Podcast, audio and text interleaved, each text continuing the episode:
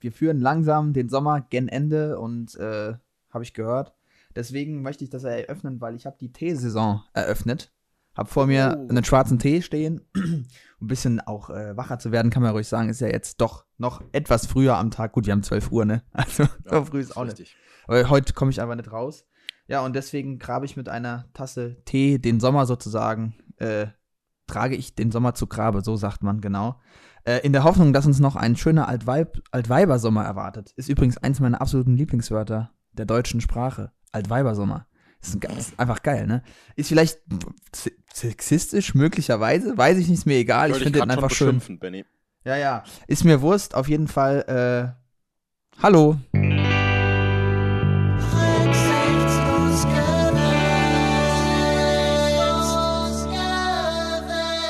Gut, dann kann ich jetzt auch mal in die Folge starten. Ja.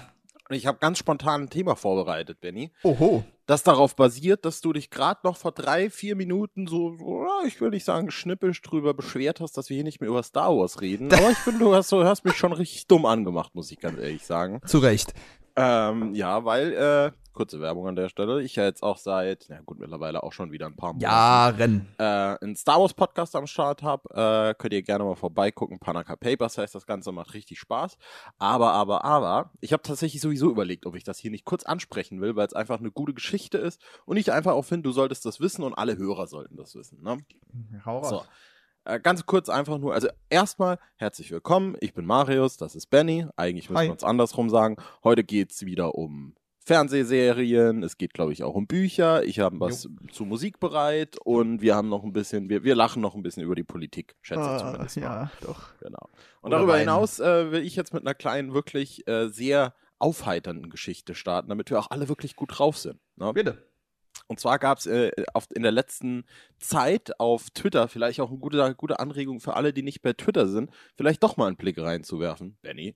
Mhm. Gab's äh, gab's ein ganz witziges Vorkommnis. Und zwar gibt's ja natürlich, äh, Twitter ist natürlich eine offene, eine offene Plattform, jetzt nicht so, sage ich mal, wie Facebook, wo du dich halt mit anderen befreundest und dann quasi nur in deren Filter stattfindest, sondern du hast natürlich überall Zugriff jederzeit überall hin, es sei denn, die Accounts sind privat, ist aber nochmal eine andere Geschichte. Jedenfalls gibt's da natürlich auch irgendwie so eine eingeschworene Star Wars Community und äh, wie es halt so überall ist. Es gibt dann überall so die Grüppchen von Leuten, die man da immer wieder sieht. Und ich bin halt so in dieser Twitter-Bubble tatsächlich auch so ein bisschen drin, wo du immer wieder so dieselben Leute siehst, die irgendwelche Sachen zu Star Wars posten. Natürlich jetzt auch einfach der, der Sache geschuldet, zumindest 95 Prozent nur sehr positive Leute. Und es ereignete sich dann, ich glaube, am Freitag oder Donnerstag. Was, was heißt nur sehr positive Leute? Also nicht Leute, die sich darüber beschweren oder was? Genau, Leute. Ah, ja. Also es gibt ja natürlich diese mega destruktive Star Wars Community und so, Mhm, ne, aber da mhm. braucht man gar nicht drüber reden. Aber Ja, es ist ja, bei mir, die Leute, die bei mir so im Dunstkreis stattfinden, sind alle so mega, auch vor allem aus dem amerikanischen Raum, die das einfach irgendwie so abfeiern, die da irgendwie Spaß dran haben, die jetzt vor allem auch in der Sequel-Trilogie voll drin sind und so. Aber dann Und- doch auch eher Filterbubble, oder nicht? Oder habe ich das jetzt falsch verstanden? ja, okay, weil logisch, das eben, ja, ja. natürlich, okay. natürlich. ja, ja. Okay. Das ist ja immer irgendwie. ja, Ähm, jedenfalls so vor einer guten Woche müsste es ungefähr gewesen sein, äh, tat sich plötzlich ein Tweet auf äh, von einer Twitter-Nutzerin, logischerweise, äh, die ein Bild gepostet hat aus Last Jedi, äh, wo sich äh, Ray und Kylo Ren die Hand reichen, wo sie da vorm Feuer sitzen. Ne? mhm, mhm. beziehungsweise kein Bild, es war sogar ein GIF. Und sie schreibt dazu, auch äh, Englisch, ich glaube, ist aus Amerika irgendwo, ähm, ich habe noch nie irgendwas gesehen, wovon dieses Bild ist. Ich habe keine Ahnung davon, aber wenn ich, äh, aber ich erkenne zwei Leute, wenn sie sich, äh, ich erkenne zwei Leute, wenn ich sie sehe und die lieben sich. Und das sehe ich hier gerade. Das hat die einfach gepostet. Aha, Und diese ganze Star Wars Community, auch natürlich hier die ganzen Raylo-Fans und so, die halt dafür sind, so, hey, die sind irgendwie, die gehören zusammen und so, ne, was ja auch durchaus in Last Jedi reingespielt wird. Die haben diesen Account überfallen, mit Retweets überschütten, haben gesagt, oh mein Gott, guck mal, die hat noch nicht mal hier die Filme It's gesehen, die, die versteht das schon und so. Und das hat sich dann alles wie so ein Schneeballeffekt hochgespielt, dass irgendwann jetzt diese Dame, Ma heißt sie, also M-A-R ist ihr Twitter-Name quasi. Mhm. Das, äh, Könnte auch ein Flughafenkürzel sein, muss man dazu sagen. ne? Stimmt. Ja, Malibu Airport oder sowas. Keine Genau. Ahnung. äh, dass äh, die dann äh, angefangen hat, die Filme tatsächlich zu gucken und zu live-tweeten. Also sie hat dann quasi die Filme angemacht und hat dann dazu getweetet, was ihr so, was ihr so auffällt, wie sie das findet und so. Und sie ist halt so wirklich mostly absolut positiv und feiert erstmal einfach alles ab, ohne mhm. jetzt vorher irgendwie. Und sie ist auch so mega into it. Also die sagt dann nicht so, ah, das hat mir jetzt strukturell nicht so gepasst, sondern einfach so, oh mein Gott, Luke, was machst du da oder sowas. So eine ja? kindliche Freude. Richtig, genau ja. das. Und diese Tweets, diese ganzen Twitter-Threads, wo die quasi sekündlich gepostet hat, die sind komplett durch die Decke gegangen. Und Film für Film sind da mehr Leute aufmerksam drauf geworden, weil es halt auch einfach so lustig ist. Die hat dann angefangen, den ganzen Charakteren Spitznamen zu geben. Luke war, glaube ich, irgendwie ihr, ihr, ihr Liebster und dann vor allem bei der Sequel-Trilogie hat es dann irgendwann angefangen. Dann war erstens, äh, Darth Vader war Breathtaker.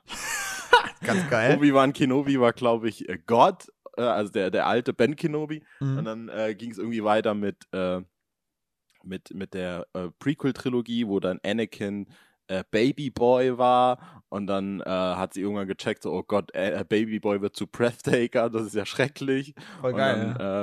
und dann bei der Sequel-Trilogie war dann Ray Sunflower, Finn ist Loverboy und Kylo Ren ist äh, Breathtaker 2.0, wird aber jetzt mittlerweile zu Babyface, nee, Babyboy 2.0.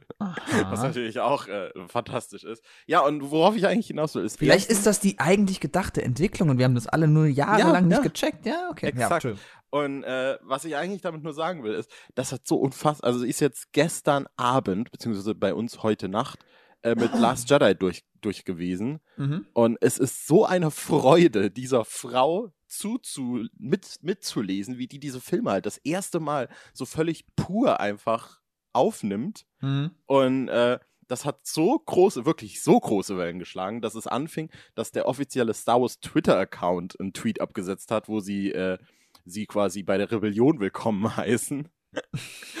dann hat plötzlich Ryan Johnson angefangen, diese Tweets zu liken und hat dann plötzlich auch die Live-Tweets zu Last Jedi live auf Twitter mitverfolgt. dann war plötzlich der Moderator der Star Wars Show, die so jeden Mittwoch irgendwie auf, auf YouTube erscheint, war plötzlich auch mit dabei und hat gesagt, so Alter, wenn die in die Star Wars Show kommen will, äh, dann soll sie auf jeden Fall mal vorbeikommen. Es hat sich einfach so hochgeschaut und jetzt gibt es mittlerweile auch Leute, die fordern, dass Ma ähm, auch vielleicht einfach einen eigenen Flughafen die, äh, bekommt erstens das und dann äh, auf die äh, Rise of Skywalker Premiere eingeladen werden soll. Und ich habe eben äh, ich habe eben noch gedacht, als du gesagt hast, das hat hohe Wellen geschlagen, wir kennen das ja, ne? Der Twitter-Kosmos ist sein eigener Kosmos und so und das trifft die Welt jetzt nach, sag ich mal, ich muss ja auch ehrlich zugeben, jetzt immer nur so mehr oder weniger. Aber in dem Fall ist es ja wirklich so. Das ist ja unglaublich. Ja. Das ist ja das ist verrückt, ne? unglaublich. Ne? So was habe ich Was auch noch nie so, erlebt. Das war wirklich so cool irgendwie. Und das Krasse ist da noch, dass sich das dann auch so, da, da will ich jetzt gar nicht so, so, so, so weit reingehen, aber da haben, sie, haben sich da noch bei ihr persönlich Sachen offenbart und sie war auch so mega emotional. Und Ach, da hat man auch so, also man, man, ich kann wirklich jedem nur empfehlen, mal sich diese Threads durchzulesen. Das ist so krass, wenn man dann die Filme im Hintergrund im Kopf mitlaufen lässt und wie emotional sie dann auch dabei wird und dass sie dann auch direkt so so Verbindungen zu den Charakteren hat und dann irgendwie guckt sie Rogue One und dann so, oh mein Gott, das ist cool und dann so, oh nein, scheiße, jetzt ist äh, der Roboter gestorben, hoffentlich stirbt sonst keiner und du sitzt nur vorm Computer und ich so, oh Gott, Mist, scheiße, wie, wie kann man ihr das jetzt mitteilen, ne? Und dann ist sie so ein mega Luke-Fan und war dann so ein kleines bisschen enttäuscht, dass er bei Force Awakens nur am Ende war und ist dann mega gespannt und dann so, oh mein Gott, fuck, oh wie, oh holy shit. Mhm. Und äh, es macht wirklich unglaublich, unglaublich Spaß. Also ich kann ihm nur empfehlen, diese Sachen mal durchzulesen, wenn er ein bisschen Bock auf äh, so richtige Positivity äh, im ja, Star Wars-Universum ja, so hat. Äh, das ist ja auch nicht äh, selbstverständlich. Leider nein, leider, leider nein. nein. Genau. Ja, aber das ist doch mal eine schöne, äh, eine schöne Idee, äh, oder beziehungsweise ein schöner Vorschlag. Das, ich weiß nicht, das kann man sich ja auch, wenn man nicht bei Twitter ist, angucken. Ne? Man kann ja genau, auch genau. ganz normal im, im Browser das Ganze nachschauen. Äh, mhm. Du sagst schon emotio mega emotional. Ich werde auch mega emotional bei einer Sache und zwar bei meiner Lieblingssportart. Und das ist die mit dem orangenen Lederball. Basketball. Basketball, so ist es. Und zurzeit findet ja die Basketball-Weltmeisterschaft statt. Das dürften leider die wenigsten wissen. Äh, hast du es am Schirm gehabt? Nee, überhaupt nicht. Ja, die hat jetzt vor, jetzt muss ich selber lügen, 30, entweder am Samstag oder am Sonntag angefangen. Eben, ähm, wir haben heute Dienstag, heute spielt Deutschland gegen die Dominikanische Republik. Gerade im Moment haben wir das vierte Viertel, es sind noch 4 Minuten 45 zu spielen. Wir führen mit einem Punkt. Äh, 61-60, es sieht sehr schlecht aus die ganze Zeit schon. Es ist ein absolutes Grottenspiel. Ich habe es mir davor angeguckt. Ich weiß gar nicht, warum ich mir das angetan habe.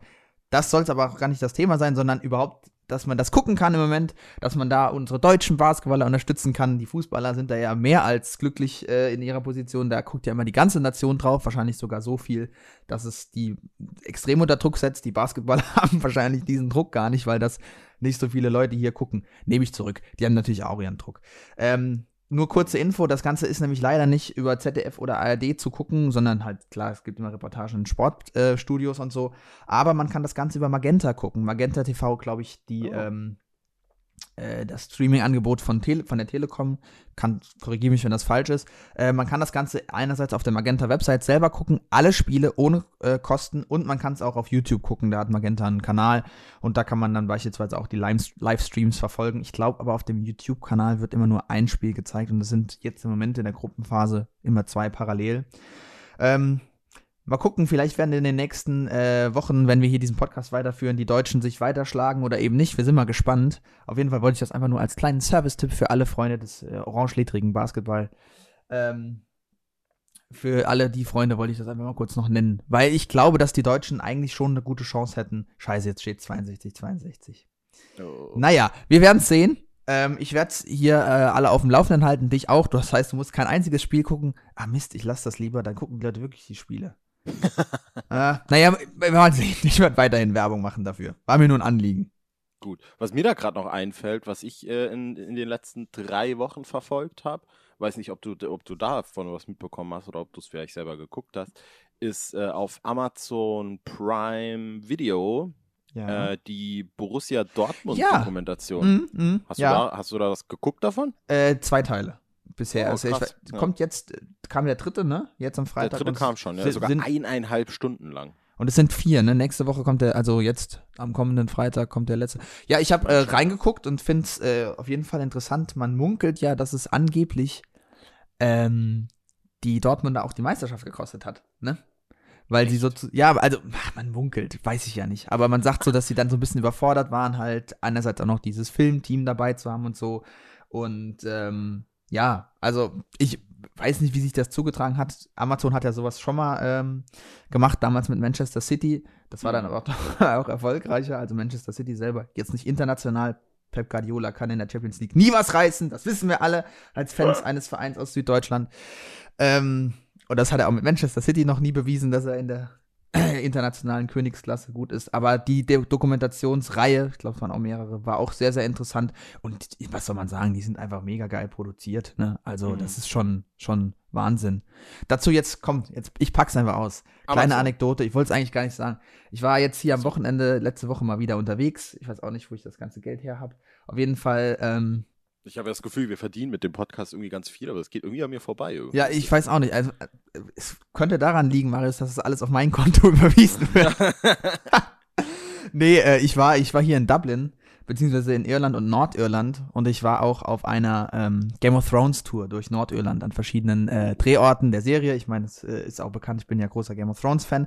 Und der Tourguide hat gemeint, hat uns gefragt, wo wir herkamen. Der hat auch in der Serie mitgespielt. Es war ziemlich cool. Eric, und es gibt sogar, also nicht nur Statist 365 oder so, sondern der hat auch tatsächlich äh, ganz spannende äh, Rollen oder so. Also man kann sich nur, man darf nur schauen, ähm, man muss die Folge, die vierte Folge gucken, da werden mit Fackeln Sachen angezündet, da ist ein, er einer derjenigen, der eine Fackel hält. Sonst eigentlich nur Stars, sonst nur Kit Harrington, Emilia Clarke und so weiter und so fort.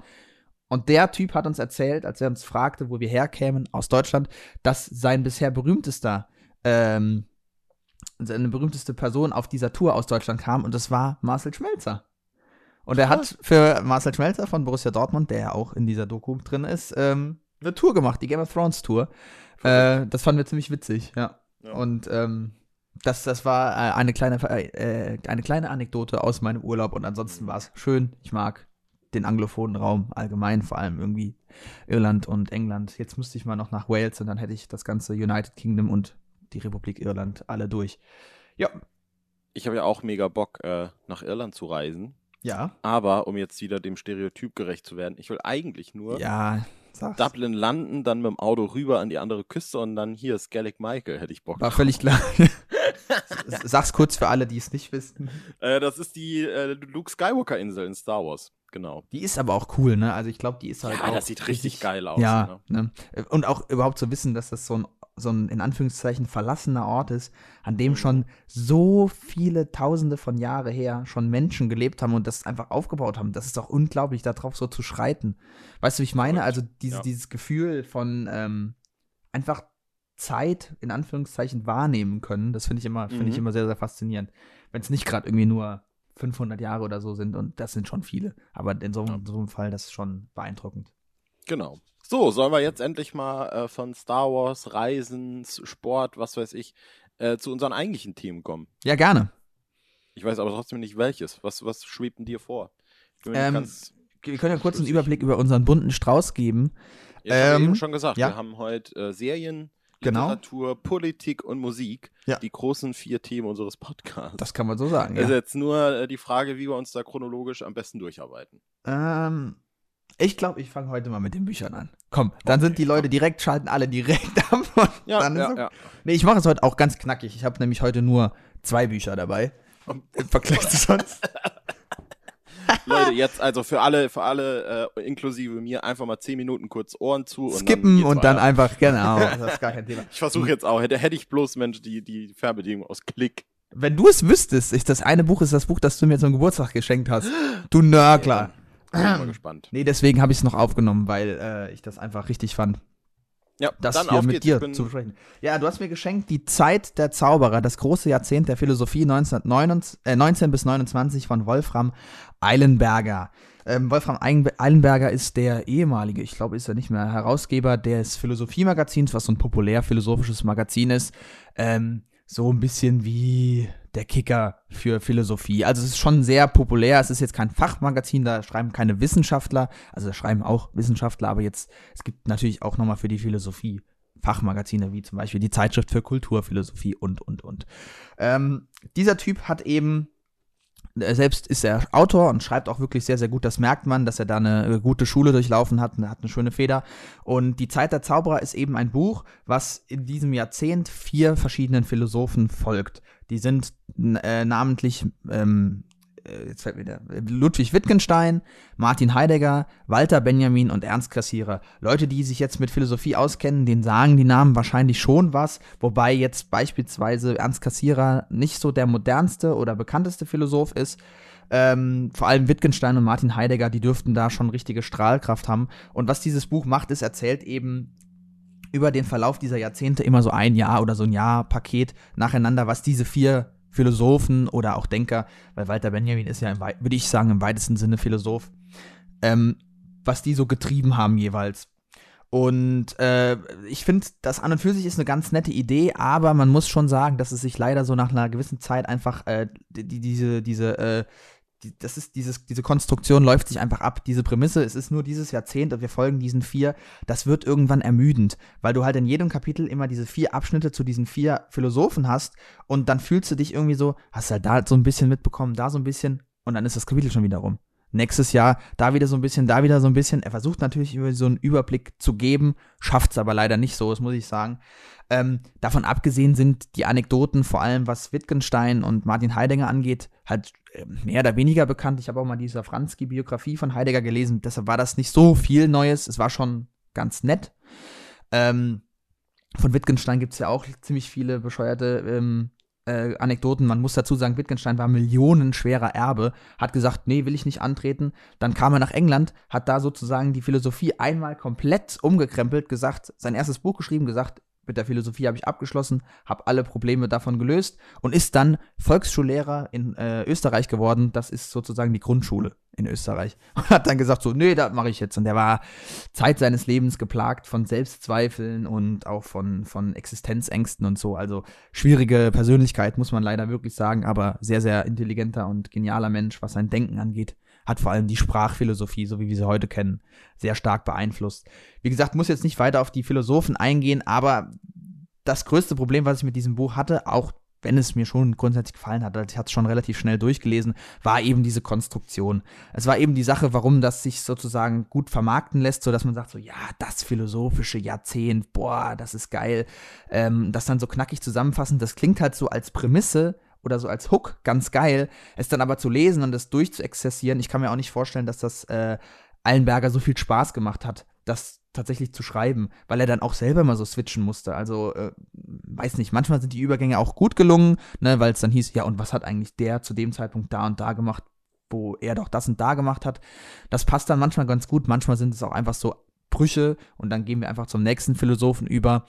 Und was natürlich auch ein Problem ist, aber das betrifft jetzt, glaube ich, nur diejenigen, die sich wirklich für Philosophie interessieren, da werden schon sehr viele Verbindungen gezogen, die, sag ich mal, für so ein leichtes, seichtes Sachbuch in Ordnung sind, aber da sollte man schon, also das sollte man vielleicht nicht unbedingt jetzt in philosophischen Hausarbeiten oder so zitieren, aber trotzdem immer ganz nett, so, äh, so ein Sammelband zu lesen, so ein paar Geschichten, weil es gibt ja doch immer so ein, zwei, die man nicht kannte, zum Beispiel das ganze Schicksal von Walter Benjamin, ähm, der leider auch äh, von den Juden, äh, Jägern, nicht von den Juden, er ist selber Jude, äh, verfolgt wurde dann im Zweiten Weltkrieg und sich da auch höchstwahrscheinlich, man weiß nicht sicher, selbst umgebracht hat und so und der hat es dann auch nicht leicht, das ganze Jahrzehnt 1930 bis 39 ist ja Gott sei Dank nicht abgedeckt. Was heißt Gott sei Dank? Aber ne, da wäre es ja dann richtig rund, gegangen.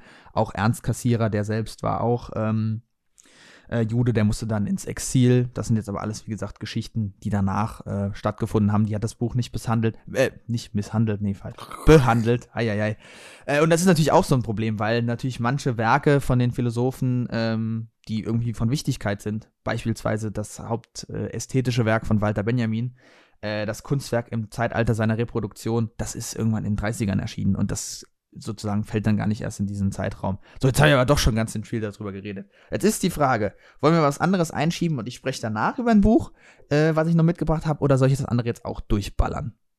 Das Einzige, was ich noch ergänzen wollte. Ja, gerne, ja, stimmt. Ich, hast du Fragen, ja. Ein, ein, kleines bisschen unangenehm ist, dass ich die ganze Zeit noch schon beim letzten Mal auch überlegt habe, sag mal, wie, ich weiß, ich habe dir dieses Buch geschenkt, aber wie, was war, wie, hä? Wie komme ich denn drauf, dir so ein Buch zu schenken? Das ist mir jetzt gerade eingefallen ist. Klar, wir waren nämlich zusammen in einer Buchhandlung und du hattest dieses Buch in der Hand und hast dann gesagt, oh, das finde ich aber gut, das finde ich gut. Und ich so, ach, das musst du jetzt aber nicht kaufen, weil ich direkt so gedacht so, ha, der Typ hat bald Geburtstag. Ja, ja, ja. Es war ein Essen, ne? Ja, ja, genau. Buchhandlung genau, in Essen, genau, ja. Genau, ich kann mich noch genau erinnern, wie du dieses Buch, ah, das da fände fänd ich ja richtig gut. Und ich dann so, oh, das würde ich ihm jetzt schenken. Und dann so, ach komm, Benny, kauf dir das jetzt nicht. Ah, legst du mal hin, genau. ja, das stimmt, genau, genau so war's. Ähm, nee, und an der Stelle nochmal danke vielmals. Also, es hat schon Spaß gemacht zu lesen. Ich meine, ich bin ja so ein alter Nörgelpit. Was soll's, ne? Kann ja nicht jeder hier ein Wellbeck äh, schreiben. Und selbst der schreibt auch mal schlechte Bücher. Mhm. Ähm, ja, was sagst du? Willst du jetzt noch von meinem zweiten Buch hören oder? Äh... Ja, hau doch raus. Ach, komm, Mach doch weiter. Ja, komm. Das wird jetzt auch wirklich knackig. Versprochen. Es war übrigens mein Lieblingswort, habe ich festgestellt. Knackig, sage ich jetzt von allem. Kann man gut wegsnacken oder knackig. Das werde ich auch gleich zu der Serie sagen, die ich noch mitgebracht habe. Ähm, ich habe ein Buch gelesen von Sarah Kuttner. Aha. Ähm, kennt man noch, wenn man früher Fernsehen geschaut hat. Also, äh, die, was war die? Viva-Moderatorin oder so? Ich, äh, ich glaube, genau. Viva MTV. Ne, genau. Kuttner Late Night gemacht. Richtig, richtig. Und die ist inzwischen auch Autorin, hat auch jetzt schon mehr als ein Buch unter ihrer Gürtelschnalle. Und zwar ähm, dieses Jahr erschien Kurt, da war ich bei einer Lesung. Das war sehr interessant. Das Buch selbst habe ich nicht gelesen. Ich habe ihr äh, angeblich bestes Buch, nämlich Mängelexemplar, gelesen. Ich glaube, es ist nicht ihr erstes, sondern zweites Buch. Ähm, das wurde auch verfilmt. Die Verfilmung habe ich auch gesehen. Die hat mir auch ganz gut gefallen. Es ist ein Buch über ähm, eine Depression, über eine junge äh, Dame namens Caro, die eben an einer Depression leidet und das Buch begleitet sie so über das Jahr hin, ähm, wie sie eben zu ihrem Psychiater geht und zum Psychologen und ihre Beziehung und so. Und ähm, was mir an diesem Buch sehr, sehr gut gefallen hat, war einerseits äh, Sarah Kuttners Art, Dinge zu beschreiben. Und jetzt habe ich schon wieder diesen doofen Fehler gemacht, Sarah Kuttner zu sagen anstelle von Kuttner. Als müsste man Frauen, äh, äh weibliche Autorinnen immer mit Vornamen noch ansprechen. So ein Quatsch. So, Kuttner ähm, schafft es sehr, sehr gut, also schon die Sachen so zu beschreiben und die hat eine sehr, sehr witzige Feder. Ähm, das ist nicht unbedingt immer mein Stil. Man kann zum Beispiel den ersten Satz vorlesen. Eine Depression ist ein fucking Event. So fängt das Ganze an. ähm, wie gesagt, da sind ein paar Sachen dabei, die muss man nicht mögen. Manche Vergleiche sind aber, die treffen so ins Schwarze, die sind so witzig. Und was ich an dem Buch vor allem schön fand, war, dass es angeregt hat äh, zum Nachdenken über sich selbst und wie man selbst mit sich umgeht, was man sich so für Partner und Freunde sucht im Umfeld, wie die mit einem umgehen. Ähm, das war echt schön, weil da viele äh, Beobachtungen drin sind. Ich bin einfach der Meinung, dass da auch Sarah Kuttner selbst sich durch dieses Buch, durch das Schreiben dieses Buches nochmal ganz anders kennengelernt hat. Ich bin mir sicher, dass das eine äh, besondere Aufgabe war, das zu lesen. Äh, zu lesen auch, aber zu schreiben. Und deswegen ähm, fand ich das sehr, sehr spannend und ich kann Mängel-Exemplar wirklich nur empfehlen. Ich würde sagen, sogar das Buch eher als den Film. Der Film war nicht schlecht. War so ein klassisch deutscher Film, aber jetzt auch nicht einer von. Äh, nee, das nehme ich zurück. Nicht klassisch deutscher Film, aber so ein. Ja, so ein deutscher Kino-Samstagabendfilm, äh, ne? Der eher seicht ist. Da hat das Buch doch irgendwie eine stärkere Tiefe und ist auch ziemlich, kn ziemlich knackig, wie schon gesagt. Hat nur 270 Seiten 260 Seiten. Kann schon nicht mehr Zahlen lesen. Meine Güte. äh, und war echt cool. Also ich denke, ich werde mal noch das andere Buch, was sie dieses Jahr veröffentlicht hat, Kurt lesen. Weiß nicht, ob ich das mitbringe. Aber äh, die war mir einfach sympathisch bei dieser Lesung und da habe ich gedacht, komm, ich nehme das endlich mal in Angriff. Und es hat sich wirklich gelohnt. Es hat sich wirklich gelohnt. Also ähm, Mängelexemplar, Leseempfehlung, vielleicht jetzt nicht unbedingt für Menschen mit einer Depression oder vielleicht gerade für Menschen mit einer Depression, kann ich nicht beurteilen, aber äh, es war schon, war schon interessant und es war schon auch teilweise leider erschreckend, ne? was äh, so in der äh, menschlichen Psyche vorgeht und wie das alles so abläuft, psychosomatisch. Ja. So, jetzt ist Gut. aber genug. Aber wirklich, meine Güte. Hat mich gefreut, Marius, ne? War ein schöner Podcast. aber trotzdem, wie immer, also ich meine, ich, oh Gott, Entschuldigung, ich bin ja auch nicht komplett uninteressiert, das ist ja mehr ein Running Gag. Ja. Äh, und vor allem, äh, Nee, eigentlich war ich komplett hooked. Erstens, weil es natürlich mein Geschenk war und zweitens, äh, weil ich natürlich auch irgendwie Sarah Kuttner mir durchaus ein Begriff ist. Ja, stimmt, deswegen, ähm, die ist, ist, ja schon bekannt.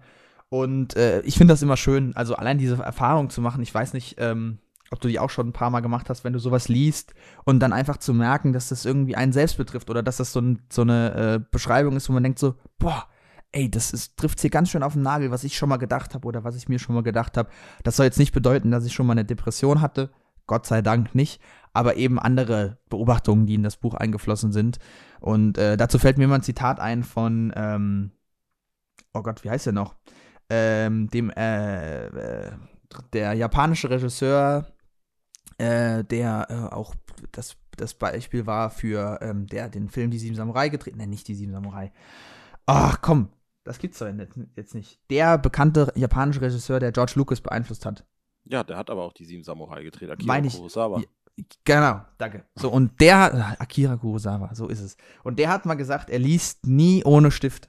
Er liest also immer mit oh. Stift, weil er äh, sagt, äh, man, man, es fallen einem immer Dinge ein. Und selbst wenn man abschweißt, abschweift durchs Lesen, dann, äh, selbst dann sollte man diese Gedanken sammeln. Und ich meine, klar, er war ein kreativer Mensch, deswegen war er natürlich umso äh, mehr darauf bedacht, sich Sachen aufzuschreiben oder so. Aber ich finde diese, diese Idee eigentlich ganz witzig. Habe jetzt auch nicht immer einen Stift dabei, ist ja klar. Aber man merkt eben schon, dass das so das Denken anregt. Und das ist, ja, finde ich, finde ich echt eine schöne Sache. Ähm, deswegen, ähm, lest mehr Leute, da habt ihr was davon. Muss jetzt auch nicht irgendwie ein gedrucktes Buch sein oder so, wenn ihr den Regenwald oder den Hambacher Forst retten wollt, verstehe ich das auch. Ähm, gibt ja auch genug Möglichkeiten, Sachen online zu lesen oder so inzwischen. Also ähm, ist auf jeden Fall eine Empfehlung. Ich habe gerade noch eine Idee, ja. äh, die ich, äh, die hatte ich schon mal. Ich wollte die, glaube ich, auch mal vorstellen, aber jetzt, jetzt ist es gerade akut. Sagt dir, ich glaube, warte, ich muss selber mal googeln. Sagt dir die App oder der Begriff Blinkster was? Ja. Habe ich schon gehört. Nee, Blinklist. Blinklist. So. Okay, Blinkstar ist Blink, Oder Blinkist. Nee. Blinkist. Blink ist. Genau. Blink ist. Wie als würdest du sagen, die Band Blink ist cool. Also Blink mhm. 182. Ja. Und zwar geht es bei der App drum, ich glaube, das ist eine App. Ja, das ist eine App ähm, dass das von irgendwie Studenten gemacht, also ganz kurz jetzt nur, das ist von Studenten irgendwie gemacht, die gesagt haben, so hey, äh, man kann nicht alle Bücher immer lesen, das ist Kacke und deswegen äh, machen wir, fassen die Bücher in 15-minütige Kurztexte zusammen wo wir die größten Ideen aus den Büchern zusammenfassen. Mhm. Ich will mhm. jetzt gar keine große Meinung von dir dazu hören, aber was meine Idee war, war, dass wir ja mal irgendwie, was ist denn dann hier kostenlos testen? Man kann das kostenlos testen, dass wir das beide mal gleichzeitig kostenlos testen und dann im Podcast eine Fazit ziehen. Vor allem, weil du, also weil ich eher sag, mein, mein erster Eindruck, so viel sage ich jetzt nur schon mal vorweg, ist nämlich, hm, eigentlich ist, spielt das mir in die Karten, aber jedes Mal, wenn ich ein Buch gelesen habe, war ich sehr froh drum, dass ich auch genau das, dass es das Medium war, Mhm. dass ich, wo, durch das ich das konsumiert habe. Und ich bin mir nicht sicher, ob das nicht äh, irgendwie was, also was das damit macht. Deswegen äh, ist das so ein bisschen mein Vorschlag. Ich finde, das sollten wir auf jeden Fall machen. Ich finde die Idee richtig geil, geil. ähm, weil ich glaube, das gibt einiges an Konfliktpotenzial. Mhm, mhm. Äh, ja, ja, da ist auch schon direkt hier Daniel Kahnemann vorgeschlagen. Schnelles Denken, langsames Denken. Das ist auch so ein, so ein Buch. Ja, ja. Ja, lass das mal machen. Dann, dann Hm. machen wir demnächst mal äh, irgendwie klar, sieben Tage äh, kann man das kostenlos machen. Scheinbar dann suchen wir uns irgendwann mal, wenn wir beide einen Punkt haben, wo wir sagen, die nächsten sieben Tage steht nicht so viel an, da kann man mal jeden Tag rein. Ich meine, das sind ja eh nur 15 Minuten, also von daher. Mhm. Ich bin der Meinung, keine Ausrede ich, wir, wir machen das vielleicht, äh, ja, ja, müssen wir gucken, weil dann machen wir es auch so, eins der Bücher, die wir da vorstellen, äh, werde ich auch lesen.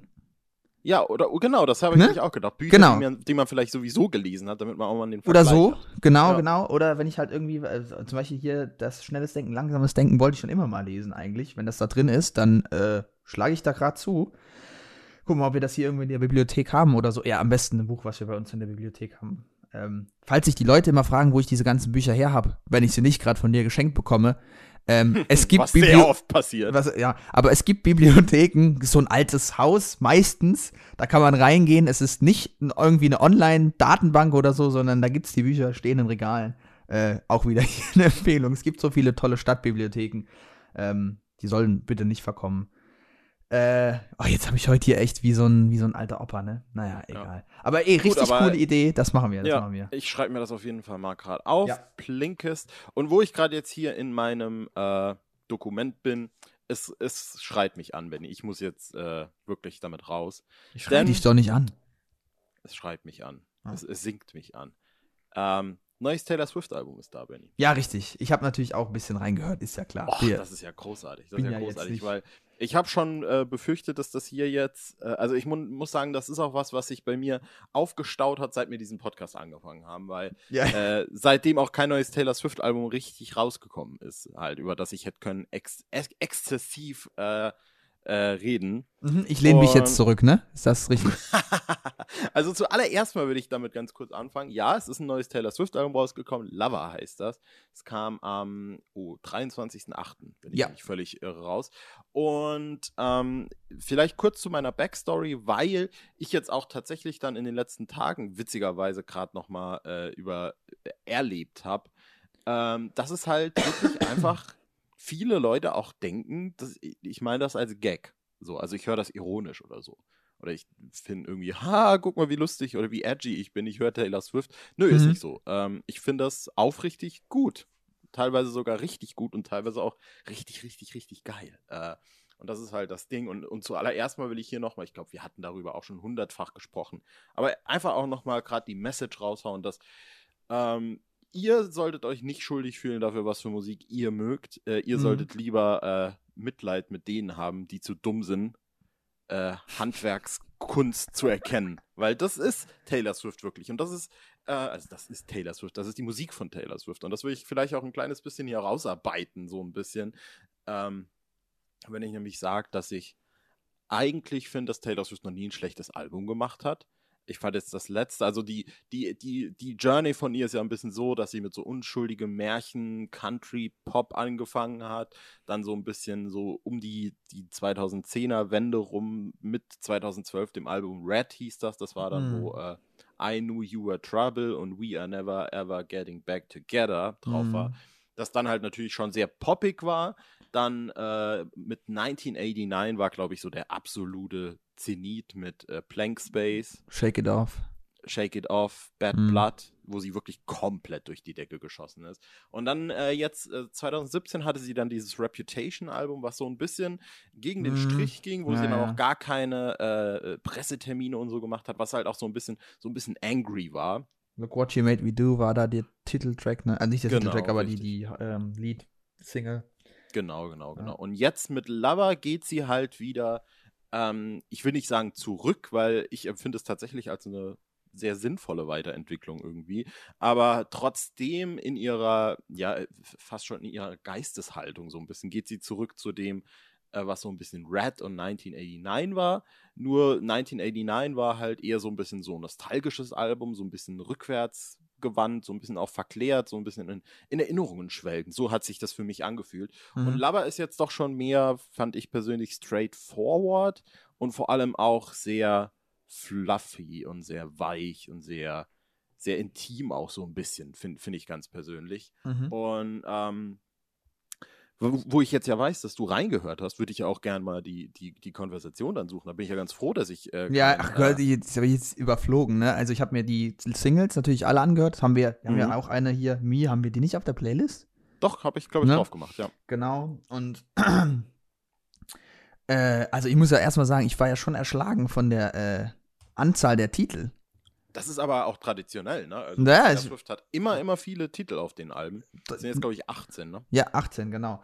Ähm, ja, ich meine, du hast es schon genannt, Lover. Und Lover, würde ich auch sagen, ist, äh, ist, ist, ist völlig doof, aber es ist die auch eine Single, die Titelsingle in dem Fall dann. Und mhm. das ist so ein geiles Lied. Also, das Mega hat mich schön. wirklich, das hat mich wirklich sehr, sehr tief berührt, muss ich echt sagen. Das fand ich super.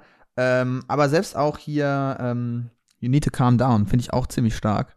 Das ist ja die andere Single, die äh, ja schon länger äh, veröffentlicht ist und so. Das hat, mich auch direkt an Shake It Off erinnert, irgendwie so ein bisschen. Von der, äh, von der Attitüde her. Und äh, was ich einfach zu Taylor Swift noch sagen will, ist, äh, wofür ich diese Dame sehr schätze, wie zum Beispiel auch Lana Del Rey oder Lady Gaga, äh, die schreibt ihre Lieder selber. Und das finde ich immer sehr, sehr gut. Ähm, also natürlich nicht komplett alleine, sondern meistens mit jemandem zusammen, mit in diesem Fall jetzt hauptsächlich mit Jack Antonoff. Ich glaube, mit dem hat sie mhm. auch schon öfter zusammengeschrieben. Aber ich finde das immer eine schöne äh, Situation. Das ist auch eins der, eine eine der Tatsachen, warum, glaube ich, du auch so drauf stehst, weil das ist halt in Anführungszeichen noch handgemachte Musik. Ne? Mhm. Also die Dame hat sich wirklich hingesetzt mit Stift und Papier oder eben mit ihrem Laptop und den Tasten und hat sich da was dabei gedacht und so. Und das finde ich immer super. Und ähm, ja, ich muss einfach die Gegenfrage stellen. Was, wie, wie findest du denn das Album? Hast du ein Lieblingslied? Äh, was sagt dir so zu? Ich kann die nicht alle richtig zuordnen, weil das zu viele waren. Tut mir leid. Das ist halt wirklich oft so ein bisschen das Problem an so langen Alben. Also äh, hinten raus wird es dann oft immer sehr schwierig, dann die Lieder noch auseinanderzuhalten, weil mm. man halt selten das Album in der Hälfte startet und dann zu Ende hört, sondern immer halt so die ersten zehn ja, Tracks ja, ja. kennt man dann sehr gut. Ne? Aber ähm, ich hat, hat mich müssen relativ reinfuchsen irgendwie, okay. weil es für mich sehr lang und das ist aber auch was so das passiert mir sehr oft, wenn ich wenn ich komplette Alben und so höre, dass es halt sehr oft eine eine äh, undefinierbare Masse irgendwie ist. Es klingt doch so, alles irgendwie so gleich, ne? Ja, Am Anfang. ja, ja, die halt ja, einfach ja. eins ist so und dann je öfters du, je öfter du es hörst, desto, desto mehr kannst du irgendwie rausdefinieren, was, was genau ist das irgendwie und wo genau mm, passt mm. das rein. Und das ist eigentlich auch ein wirklich, wirklich schöner Prozess, vor allem dann auch sich selbst belohnt zu sehen für die Ausdauer, die man da dabei irgendwie hatte. So und dann es, langsam ja. so, wenn sich dann so rauskristallisiert, was das eigentlich für Songs sind. Ne? Und was ich aber sagen kann, ist, also mein All-Time-Favorite wird glaube ich, Red bleiben, weil das Album wirklich unfassbar grandios ist in meinen Augen.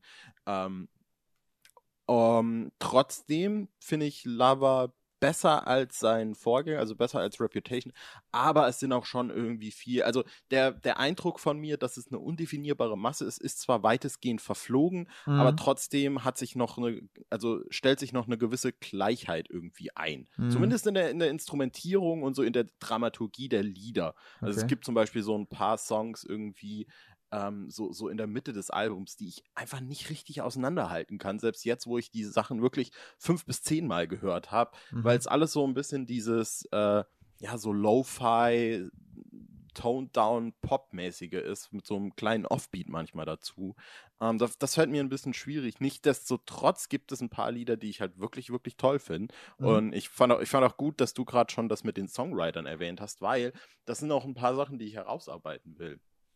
Taylor Swift hat seit Red, seit dem Album, dieses, dieses erste poppige Album, unter anderem auch mit Max Martin zusammengearbeitet, der ja einer der absolut berühmtesten, erfolgreichsten Songwriter aller Zeiten ist. Also quasi jeden Pop-Hit, an dem man sich erinnern kann, war Max Martin irgendwie beteiligt. Unter anderem dann auch sowas wie äh, I Knew You Were Trouble war er, glaube ich, dabei und, und, und, und uh, We Are Never Ever Getting Back Together. Natürlich auch Shake It Off und Blank Space.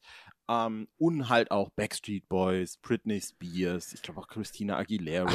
Alles. Und der, der alles. hat alles, der hat Kannst alles gemacht. Das ist, das ist quasi einer wirklich, der es auch gepackt hat, so diese 90er Jahre Pop-Sache mitzuprägen und sich dann in dem richtigen Moment weiterzuentwickeln und bis heute irgendwie relevant zu sein. Und Mm. produziert immer noch richtig kranken Shit. Und Es ist, Das- die Liste ist viel zu lang, um das jetzt, aber der ist wirklich, Ja. äh, weiß ich, ich glaube Schwede oder so, ne? ja, genau. und der Schwede, hat genau. äh, gefühlt alles. Warte, ich lese mal kurz. Guck mal hier, ich habe jetzt hier Wikipedia. So, durch seine Hits für, Achtung, Britney Spears, Backstreet Boys, InSync, Rednecks, Pink, Katy Perry, Celine Dion, Bon Jovi und Taylor Swift. Mhm. Und das sind nur die, die oben aufgelistet sind bei der äh, Wikipedia-Seite. Also wenn man da, kann man sich auch alles durchlesen. Das ist einfach, also Wahnsinn. Wahnsinn. Ja. Ja. Und äh, das äh, Wahnsinnige hieran ist, dass das jetzt das erste Album seit Red quasi ist, äh, bei dem Taylor Swift nicht mehr mit Max Madden zusammengearbeitet hat. Mhm. Ob es da jetzt ein Zerwürfnis gab, ich bezweifle es mal. Ich denke einfach irgendwie, es hat sich vielleicht nicht Beef. ergeben. Ja, keine Ahnung. Ähm, dafür hat sie aber mit dem von dir bereits erwähnten Mhm. Jack Antonoff weiter viel mehr äh, geschrieben. Das war ein äh, Bündnis, das sich zu 1989 erst ergeben hat. Mit dem hat sie, glaube ich, Out of the Woods zum Beispiel zusammengeschrieben. Äh, und im, auf dem letzten Album dann auch noch ein paar Sachen mehr, unter anderem auch Gathaway Car, äh, das ich auch schon mal hier auf die Playlist gepackt habe. Und worauf ich eigentlich hinaus will, ist, äh, dass, dass ich die Jack Antonoff Sachen, f- äh, übrigens, den kennt man vielleicht von der Band Fun. Und die hatten ein Lied, äh, oh, ich weiß nicht, wie es heißt. Ja, So we set the world on fire. Das, das, genau, das, ist, das war das Lied. Äh, das war das ganz berühmte Lied. Und der ist jetzt mittlerweile als Songwriter sehr aktiv. Aber ich mochte seine Lieder, die er mit Taylor Swift zusammengeschrieben hat, nie so gerne. Also die haben immer, die haben immer ungefähr eine gleiche Energie. Falls man jetzt irgendwie Out of the Woods zum Beispiel im Kopf hat, was glaube ich das berühmteste ist, das ist das mit diesem Refrain, der sich so krass wiederholt. Now we out of the woods, you know, we out of the woods, you know. Und es hat immer dieses, es ist immer so ein bisschen elektrisch, immer, es hat immer viel Raum und es klingt immer auch so ein bisschen, so, ein- so ein, finde ich, so ein Tick weit distanziert, aber auch ein Mhm. Tick weit irgendwie sehr melancholisch. Und das, das, das war mir immer ein bisschen fern. Und auch so diese Melo Melodieführung mit den, mit den vielen Wiederholungen. Das, Mhm, ist, was du ah, das war mir, das war nicht so mein Ding, bis ich dann aber auf dem letzten Album Getaway Car gehört habe, wo, wo das für mich eigentlich richtig gut ineinander gegriffen hat, weil es in dem Lied quasi so ein bisschen drum ging, dass, ich glaube, in dem Lied ging es tatsächlich um Tom Hiddleston, who cares, ähm, aber wo, äh, wo, wo, wo es für mich äh, ineinander gegriffen hat, dass das Thema des Songs, quasi der Getaway Car ist ja, ist, ist ein Mietwagen, ne? Es ist, Mhm. ist quasi der, der, der Wagen, den man dann irgendwie mitnimmt. Äh, und, und das ist dass es quasi halt darum geht, dass sie wegfährt, dass sie, also dass da ja irgendwie eine Bewegung impliziert wird in dem Songtitel schon. Ne? Also es, es ist, der Refrain ist auch We are driving in the getaway car, we never get far, don't pretend it's such a mystery, bla bla bla. Und Also- ich finde, da hat das. Hm? Getaway Car, ähm, äh, das, ist- also wie hast, was hast du gesagt? Ein Leihauto. Ja, Leihwagen, Mietwagen, so irgendwas. Nee, äh, das, ähm, das, nee, es ist äh, hier, wenn man äh, eine Bank überfallen hat. Ah, Ein okay. äh, Fluchtwagen kann das ah, der heißen. Fluchtwagen, genau. Genau. Also, äh, der kann auch ein Leihwagen sein, das schließt sich ja nicht Ja. aus, ne? Aber genau, nee, das würde man sagen, Fluchtwagen, genau. Ja, Ja. Genau. Ja, auf jeden Fall, was ich, was ich sagen wollte, ist, dass der, der Titel halt so, eine- so eine schöne Bewegung irgendwie schon impliziert. Und ich finde, das hat bei dem Lied das erste Mal so richtig ineinander gegriffen, weil das, der Song auch konstant klingt, also ganz blöd jetzt, aber ich liebe das mega, wenn du irgendwie in, in der Instrumentierung und in der Ausarbeitung von einem Song irgendwas findest, was quasi das, das Thema des Songs Mhm. wiedergibt. Weiß, Und wenn du dann, äh, wenn du dann den Song hörst und es klingt halt für mich ständig wie ein Automotor oder irgendwie da da da da da da da da da da da da da so klingt der Song halt Mhm. und da konnte ich mega was damit anfangen ich mag den Song extrem extrem gerne und worauf ich eigentlich hinaus will ist dass das so ein bisschen den Weg geebnet hat dass ich dann auch in Lover irgendwie gut reinkommen kann und in Lover gibt's einen Song der auch sehr klingt wie Getaway Car. Und meine, meine, meine Seele ist direkt von mir abgesprungen und hat sich an diesen Song geheftet.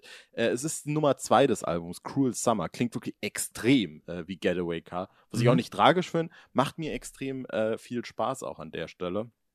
Wahrscheinlich ist es äh, auch mit Lover und, um jetzt mal darauf zu kommen, ich glaube, Cornelia Street finde ich noch cool. Äh, sind, so, sind so meine Lieblingslieder. Äh, Aber wo, worüber ich auf jeden Fall noch reden wollte, weil das finde ich auch einer der wichtigsten As Aspekte an diesem Album ist, dass Taylor Swift tatsächlich, ich weiß nicht, inwiefern dir das jetzt äh, schon bewusst wurde, durch das äh, bisschen äh, reinhören, das erste Mal so richtig politisch ist. Mhm. Man hat es ja mitbekommen schon ähm, im Zuge, ähm, es war von You Need to Calm Down, wo sie auch ähm, sich dazu bekannt hat, zu freie Liebe und so Geschichten. Hat sie da nicht eine Petition auch gestartet? Mhm, mh. äh, wenn ich mich richtig erinnere, was auch passt ähm, zum Jahr 2019, weil ja äh, sich jetzt, äh, wann war das? 1969, glaube ich. Oder 79. Da muss ich jetzt, äh, muss ich jetzt lügen. Ich sag mal 69 waren die ersten Aufstände in Stonewall. Ähm, das war eine Kneipe in, eine, eine, eine schwulen und lesbischen Kneipe in New York, in, auf der sogenannten Christopher Street und das müsste jetzt bei vielen klingeln, ähm, wo sich zum ersten Mal eben ähm, die äh, gleichgeschlechtlich Liebenden, wie man heute normalerweise richtig sagen müsste, äh, wo die sich zum ersten Mal quasi gegen Polizeigewalt aufge, ähm, aufgemuckt haben. Und daraus sind dann auch diese äh, Christopher Street Days und diese Paraden entstanden. Ähm, deswegen jährt sich das. Äh, dann jetzt 50-jähriges Jubiläum oder was. Und ähm, fand ich ganz schön, dass sie das da auch dazu aufgegriffen hat und so. Und äh, genau, deswegen Stonewall ist da ja im Moment ein ziemlich großer Begriff und äh, ich glaube, das hat sich jetzt vor einem Monat oder zwei war, glaube ich, das tatsächliche Datum. Äh, und das fand ich auch sehr schön, dass sie das aufgegriffen hat und da auch mal sozusagen zum ersten Mal eine Fahne bekannt hat und gesagt hat, äh, nee, nicht Fahne, Farbe. Oh, ich weiß es nicht. Weißt du, was ich meine? Farbe bekannt, ja. Genau. Ja, wollte ich einfach nur kurz sagen. Ich gucke mal gerade ja. schnell Wikipedia, ob ich das jetzt hier nicht falsch gesagt habe. Gut, in der Zeit kann ich nämlich noch weiter reinhauen und noch einen äh, letzten Titel, der mir sehr, sehr gefällt auf dem Album, äh, erwähnen. Eben auch, weil äh, ich finde, also ich habe wirklich zweimal geschluckt, als ich den, als ich den Song gehört habe. Ähm, er heißt The Man. Und es geht in dem Song tatsächlich eben um darum, wie Calvin Harris. Taylor, Nee. Äh, nee, nee, ja, hm, weiß nicht, keine Ahnung, nee, wahrscheinlich eher nicht. Aber wie, wie äh, Taylor Swift quasi ihre Karriere so ein bisschen rekapituliert vielleicht mhm. äh, und wie es ihr einfacher gewesen wäre, wenn sie eigentlich gar keine Frau, sondern Mann wäre. Mhm. Und äh, die, der Chorus, der, der Einstieg in den Chorus kann ich ja mal ganz kurz vorlesen. I'm so sick of running as fast as I can, wondering if I'd get there quicker if I was a man. ja, ja, ja. Und das hat mich schon, also meine Güte, ey, da, da habe ich schon gedacht, also ich, ich komme aus der, äh, aus der Ecke, wo man nicht mal eine Frau als Hauptcharakter in einem Star Wars-Film haben darf, ohne einen riesen Shitstorm zu ernten. Da, in dieser Welt ist das hier äh, as feminism as it gets, muss ich tatsächlich sagen. ähm, vielleicht, vielleicht bin ich da auch einfach zu gutmütig, aber ich finde das wirklich äh, meine Güte, also äh, es geht wirklich in dem ganzen äh, Lied auch darum, dass sie quasi auch sagt, so ich, ich könnte das und das und das alles sein, aber ich bin es irgendwie nicht so richtig.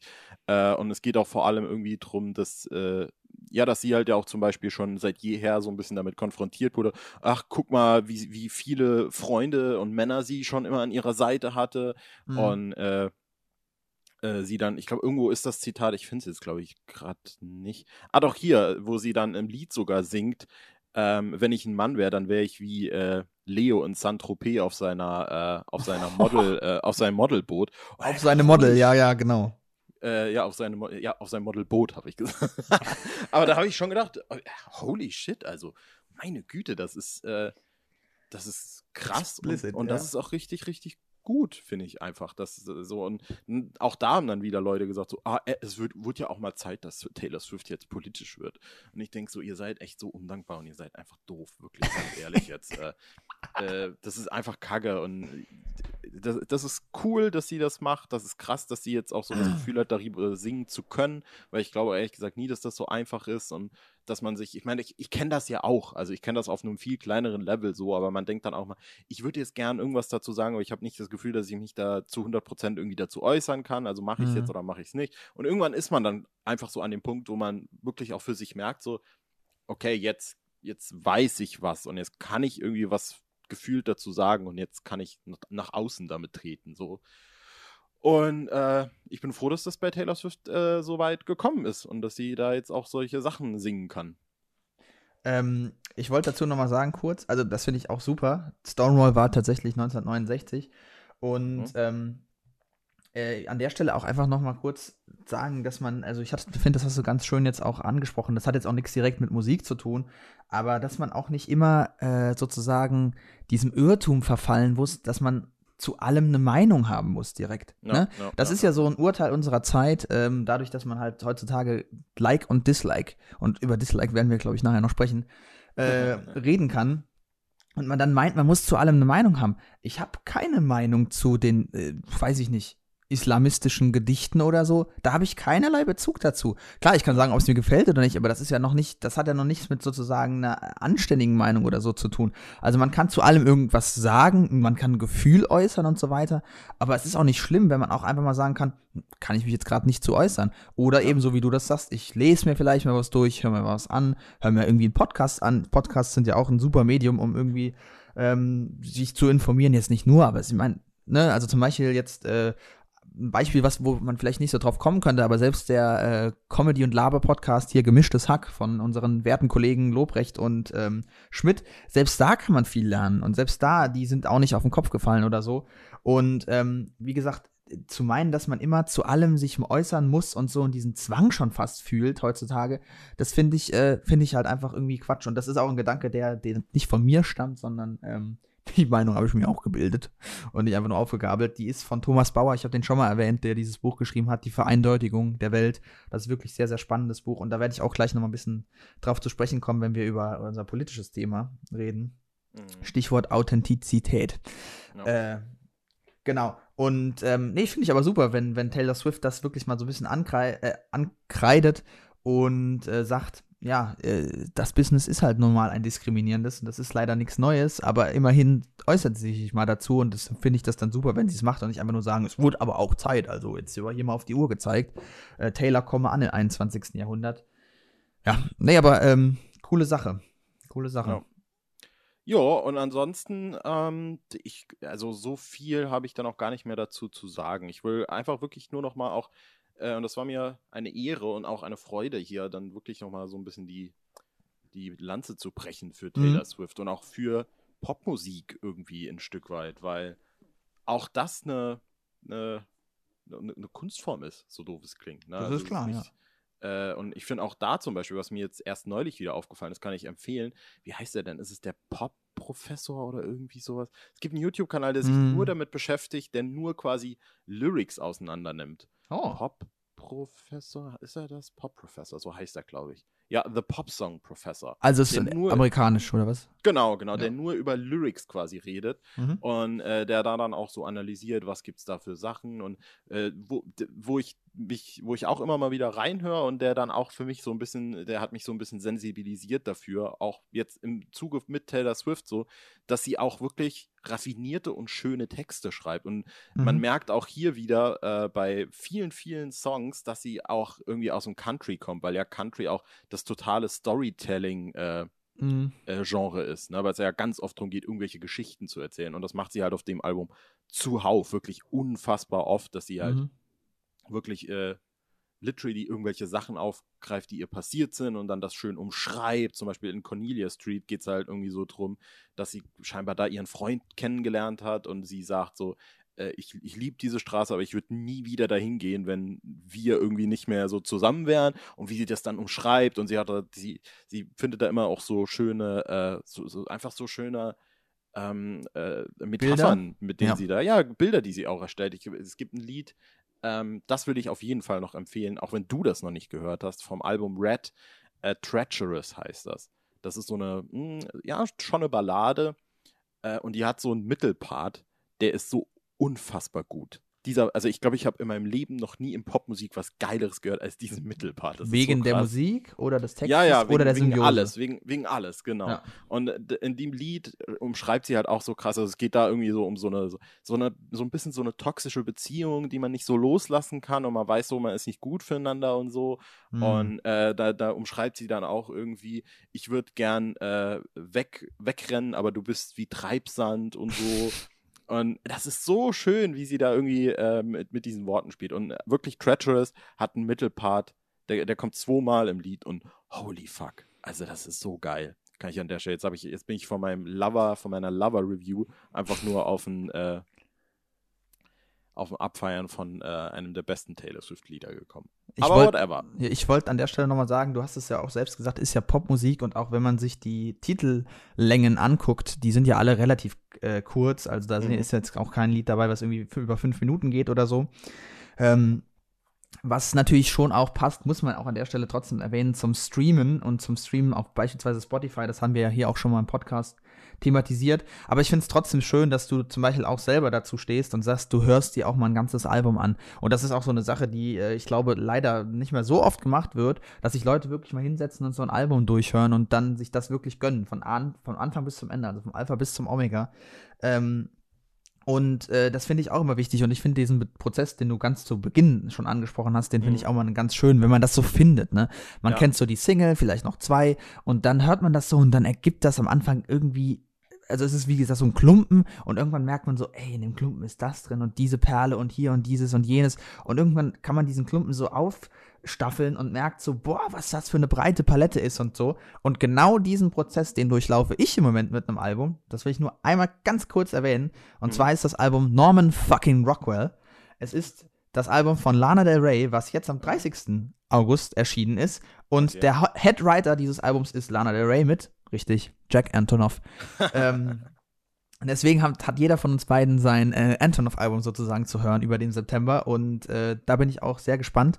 Und nur kurz, jetzt, wenn du da die Titellängen vergleichst, merkst du halt direkt, dass Lana Del Rey, beziehungsweise die Songs für Lana Del Rey ganz anders sind. Die sind auch langsamer, das wissen wir ja. Und die sind alle so vier Minuten, da ist eins dabei, das war neun neun Minuten 38, also das ist wieder so ein richtiges Brett. Und äh, im Moment ist es noch ein rührseliger, wimmernder, schwarzer Klumpen. So ungefähr hört sich's an. Ich bin mal gespannt, ob ich noch mehr dazu berichten kann, aber ich bin großer äh, Lana Del Rey-Fan und das kann ich auch, so wie du, von Taylor Swift ganz unironisch sagen. Ich mag die Musik wirklich sehr, sehr gerne. Ähm, und werde mir das auch mal noch zu Gemüte führen, ein bisschen mehr. Und ich finde es halt super amüsant, dass gerade beide Alben halt von demselben Typen mitproduziert und geschrieben wurden. Genau. Witzig, ja. Ich finde auch, dass äh, das ist auch was, was ich so in den letzten Jahren, glaube ich, noch durchgemacht habe. So ein bisschen auch diesen Album-Hörprozess. Äh, dass der, der hat sich, der ist, der ist natürlich, das ist ein selbstständiger Prozess, aber sich dessen dann nochmal bewusst zu machen, ist nochmal ganz verrückt, weil äh, das, das wirst du jetzt wahrscheinlich auch kennen und jeder, der Alben hört, äh, wenn, wenn dann dieser, ich greife die Metapher immer wieder auf, dieser Klumpen dann langsam irgendwie zurechtgeschliffen wird und langsam so, so ein kleiner Diamant wird, merkst du das immer wieder, dass, dass du das Album hörst und irgendein Lied bleibt dann in deinem Kopf hängen und du Mhm. merkst so drei, vier Stunden, nachdem du das Album gehört hast, so, dass du jetzt plötzlich dieses Lied singst an, ja, und dann ja, denkst du, oh, das will ich nochmal hören. Und dann hörst du das Lied und dann findest du in dem Lied nochmal andere Sachen. Und dann wird das Lied plötzlich so zu deinem Enterhaken in diesem Album, wo Ja. du dann denkst so, das Lied ist auf, auf Nummer 7 und ich freue mich schon, wenn ich zu Nummer 7 komme und ab Nummer 7 denke ich dann weiter im Album irgendwie so ein bisschen. Mm, mm. Und mittlerweile bin ich schon so weit, dass ich mich schon richtig diese Momente antizipiere, ne? dass ich denke so, oh mein Gott, welches Lied wird's? Wird, wird's, wird's das Lied? Wird's Mm, das Lied? ja, ich kann ja, mir sehr gut vorstellen, dass das Lied nachher in meinem Kopf ist. Und dann ist es immer dann doch nochmal ein komplett anderes Lied.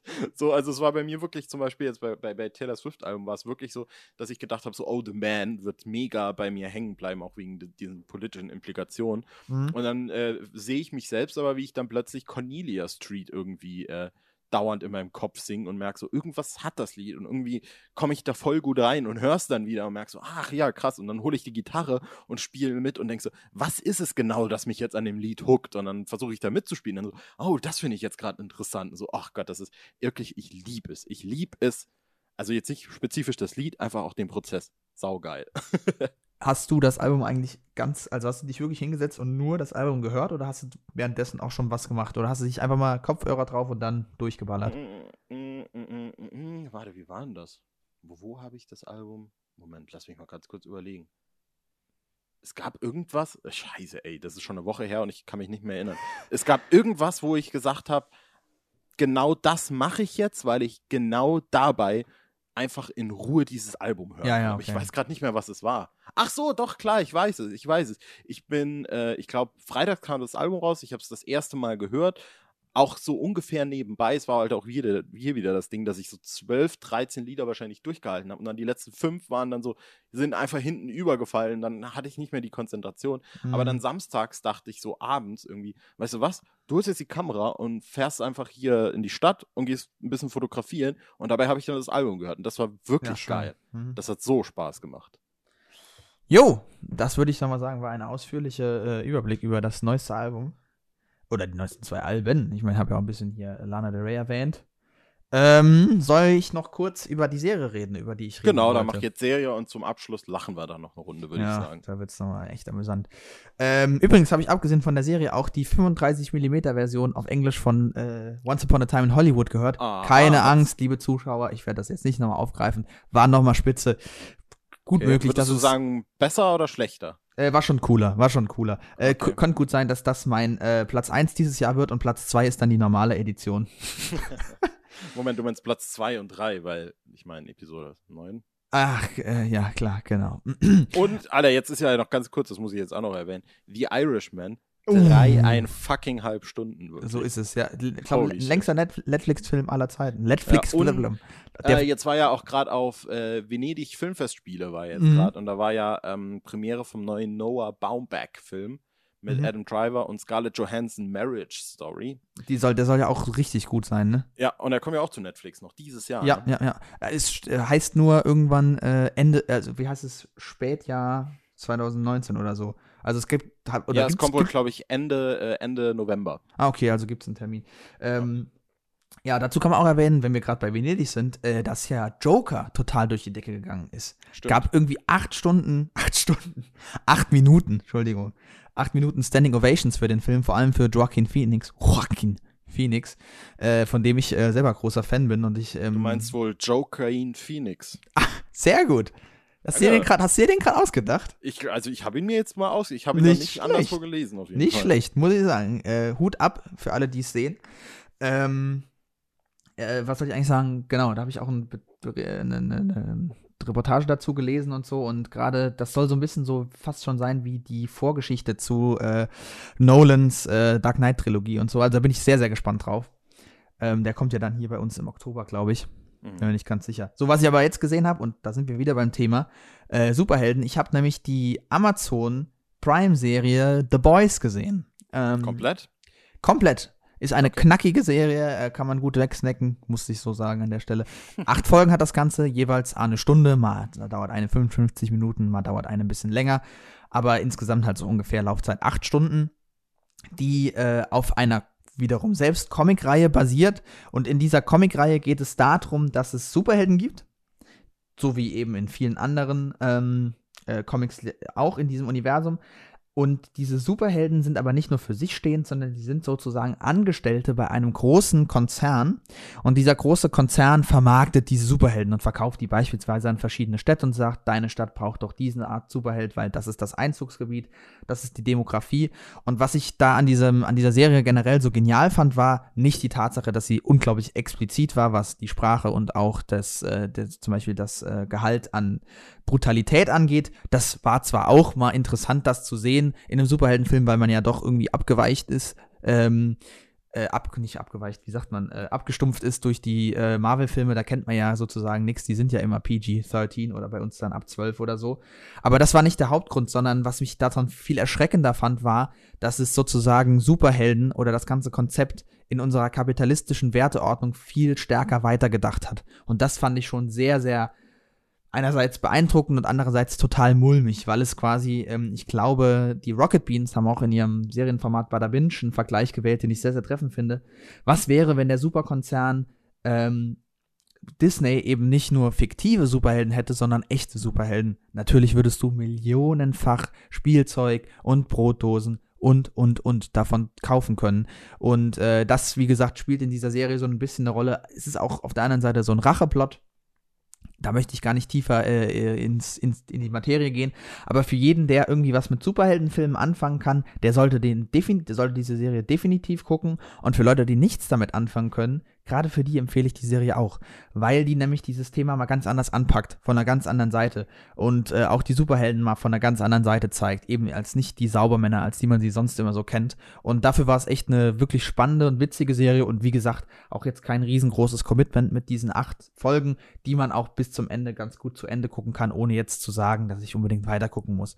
Spoiler, es gibt einen Cliffhanger am Ende, der tut aber nichts zur Sache. Also man kann den ruhig, man kann das, finde ich, dann ohne Probleme auch bis dahin einfach zu Ende sehen. Und äh, ich habe jetzt auch nicht das Bedürfnis, das dann extrem weiter zu gucken. Mag Leute geben, die davon dann total gecatcht sind, aber ich gehöre jetzt nicht dazu. Ich fand das so in Ordnung.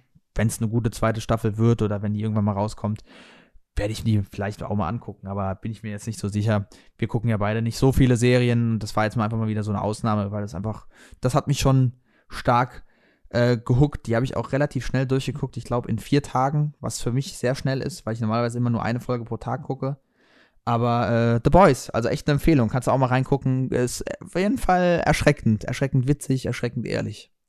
Ich habe äh, tatsächlich, als du mir vor hm, zwei Tagen gesagt hast, dass du drüber reden willst, noch gedacht so, ah, ich könnte mir die erste Folge ja noch reinziehen, aber leider habe ich zeitlich dann nicht mehr ganz gepackt. Aber was sagst du, was ich jetzt oft gehört habe, ist, mhm. äh, der direkte Vergleich äh, oder inwiefern der zutrifft äh, zu äh, Watchmen? Zur Watchmen-Serie? Ja, zu Watchmen Comic. Also zum Comic. Film, also es kommt ja für alle, äh, es kommt ja jetzt eine. Wann kommt die denn? Auch noch dieses Jahr, Keine oder? Ahnung. Ich glaube, dieses Jahr eine Watchmen-Serie auf Netflix, ähm, die basiert auf diesem äh, Meilenstein an, an Comic-Verfilmung, äh, an, nicht Comic-Verfilmung, an Comics oder Graphic Novel, wie man es richtig nennt, ähm, Watchmen selber, die auch sehr, sehr zu empfehlen ist, die ja auch schon verfilmt wurde. Und ja, das hat schon eine gewisse Ähnlichkeit, aber ist doch auch nochmal ein Stück anders, würde ich sagen. Also ich verstehe den Vergleich, einfach weil es irgendwie so eine realistischere äh, Welt mit Superhelden zeichnet. Und vor allem glaube ich, äh, dass sozusagen dieses hinter die Kulissen gucken der Superhelden, die nicht so sauber sind, dass das einer der Aspekte ist oder eine der Parallelen zwischen der Comicserie The Boys und der Comicserie Watchmen, also der Graphic Novel. The Boys ist ja wie gesagt ein Serial, also es sind mehrere ähm, Bücher, Bände, die man sich da kaufen kann. Watchmen ist ja quasi eine geschlossene Geschichte, ein Buch, ähm, das auch aus Teilen besteht, aber Bücher bestehen nun mal immer aus Kapiteln.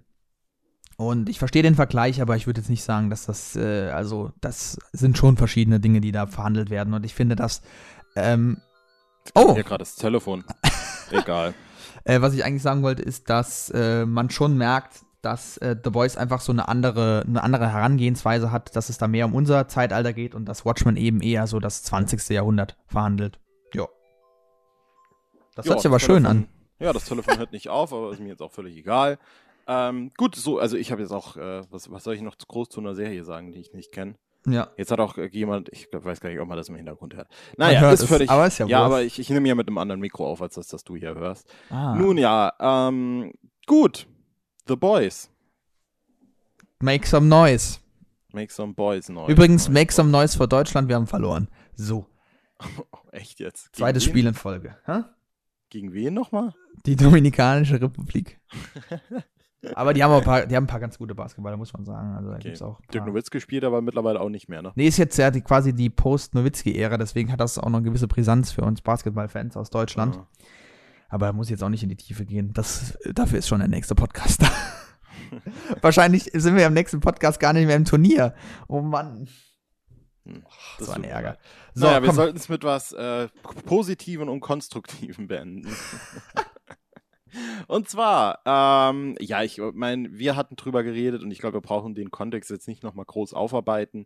Es gab ja dieses, wann war das, im Mai, dieses Rezo-Video. Ja, vor der äh, EU-Wahl, ja. Der Rundumschlag CDU, CSU, alles drum und dran, äh, hat, hat, er da gefinisht und äh, das Fazit war ja eigentlich so, mal ganz davon ab, dass Rezo da wirklich ein paar wunde Punkte getroffen hat, war ja so ein bisschen, hey, Politik geht komplett an den Jungen vorbei. Mhm. Äh, was ja auch allein schon durch solche Sachen wie auch irgendwie Fridays for Future und diese ganzen Sachen, äh, vor allem auch mit, mit Punkten in Sachen Klimawandel irgendwie immer wieder relativ deutlich wird, traurigerweise, mhm. dass da irgendwie nicht so richtig äh, weiß ich, eine, eine direkte Kommunikation zu bestehen scheint. Die CS, die CSU äh, Genau. hat sich dann aber im, im Zuge dessen, ich glaube, das war eine Meldung, die schon vor einiger Zeit mal kam, dass die CSU jetzt irgendwie ein hippes, junges Format produzieren will für YouTube. Ja. Äh, das ist jetzt passiert und es heißt CSU. Was ganz witzig ist, muss man jetzt mal erstmal, wir fangen mit einem Lob an, immer erst was Positives. Der Name ist schon ganz witzig. Ja, Muss ich finde ja auch nicht verkehrt. Das war's aber leider auch. Am Positiven. Nee, erzähl weiter. Ja, mach, mach du doch mal. Erzähl, Ja, erzähl, was du- du was- doch mal zusammen jetzt. Was ist das Ganze? Es ist ein ähm, YouTube-Kanal der CSU, auf dem ein junger Mann namens Armin, heißt er, ne? Mhm. Mhm. Ich glaube, ja, genau. Ähm, versucht, das politische und tägliche, so, nochmal neu, das tägliche politische Geschehen einzuordnen. Man hört so schön den süddeutschen Akzent, Entschuldigung an der Stelle. Und, und wir sind keine CSU-Wähler. Schade, ne? äh, und so, jetzt mal ganz von vorne, muss ich sammeln.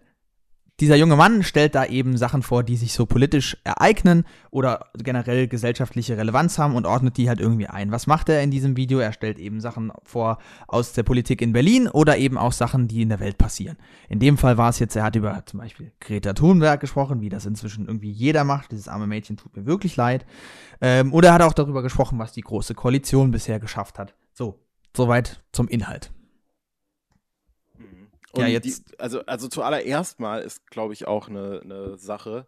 Also, nee, zuallererst muss man, glaube ich, einfach sagen, so, äh, das ist schon, das war schon, also es gab dann direkt auch auf äh, Grüße wieder an Twitter, äh, einige Leute, die dann halt da irgendwie direkt, ja, halt Gegendarstellungen gepostet haben und dann gesagt, was die da erzählen, ist kompletter Schwachsinn. Und auch dieses mit die Das ist schon Grünen schwierig, ja. ja, ja. die Grünen fliegen am meisten im ganzen Bundestag, hahaha, von wegen Umweltschützer, ist auch völliger Blödsinn aus dem Zusammenhang gerissen gewesen, weil die das irgendwie einfach hochgerechnet haben, aber die, die haben einfach irgendwie eine Durchschnittszahl hochgerechnet oder so, wenn ich mich jetzt völlig irre, und haben dann einfach gesagt, so ja, wenn die Grünen so und so, dann würden die am meisten fliegen. Äh, Ist auch völlig egal. Es geht eigentlich vor allem auch drum äh, zu sagen, so, äh, zumindest ist das, ist das mein Ansatz, über den ich mir jetzt so ein bisschen auch äh, Gedanken und, und, und reden wollen würde. ja. Funktioniert es überhaupt? Also äh, ist es überhaupt tragbar und funktioniert es überhaupt, so ein, ich sage jetzt mal, Magazinformat äh, zu produzieren von einer Partei für Leute? Mhm. Also ich bin grundsätzlich der Meinung, dass das keine schlechte Idee ist. Ähm, man kann an der Stelle zum Beispiel die Piratenpartei erwähnen. Ich weiß nicht, ob du das mitbekommen hast, aber die haben ja damals, die haben sich ja auf die Flagge geschrieben, ähm, dass man, äh, also sie haben sich auf die Fahne geschrieben, dass sie äh, irgendwie mehr für, für mehr Transparenz im politischen Geschehen sorgen wollten und haben dann eben gesagt, dass sie alle ihre Sitzungen der Räte und so online stellen. Die konnte man dann im Scream, im, nicht im Scream, im Stream mitverfolgen und dann tatsächlich auch, glaube ich, kommentieren damals. Das ist ein Projekt, das ziemlich in die Hose gegangen ist, weil man gemerkt hat, dass das zu schwierig ist, dass das nicht so gut ist, das irgendwie zu vereinbaren und das manchmal auch ganz gut ist, wenn irgendwie so Sachen erstmal an einem Tisch ausgetragen werden und dann weitergetragen werden, aber an und für sich eine gute Idee, ähm, da Transparenz zu schaffen, weil viele Leute sich einfach abgehängt fühlen von der Politik. Man kennt ja diesen Spruch, Politik hinter verschlossenen Türen. Ähm, das kann natürlich dieses Format, was sie jetzt hier die CSU sich vorgestellt hat, nicht leisten, ist aber auch, glaube ich, gar nicht das Anliegen dieses Formates. Es geht, glaube ich, eher darum, ähm, politisch desinteressierte Jugendliche vielleicht, oder zumindest bin ich der Meinung, dass es dafür gemacht wurde, äh, an die Politik zu führen. Und dafür würde ich sagen, ist dieses Format nicht geeignet. Ich finde das grundsätzlich gut, dass eine Partei, egal welche Partei jetzt sagt, wir wollen irgendwie ein junges Format machen und so und auch Sachen irgendwie aufbereiten.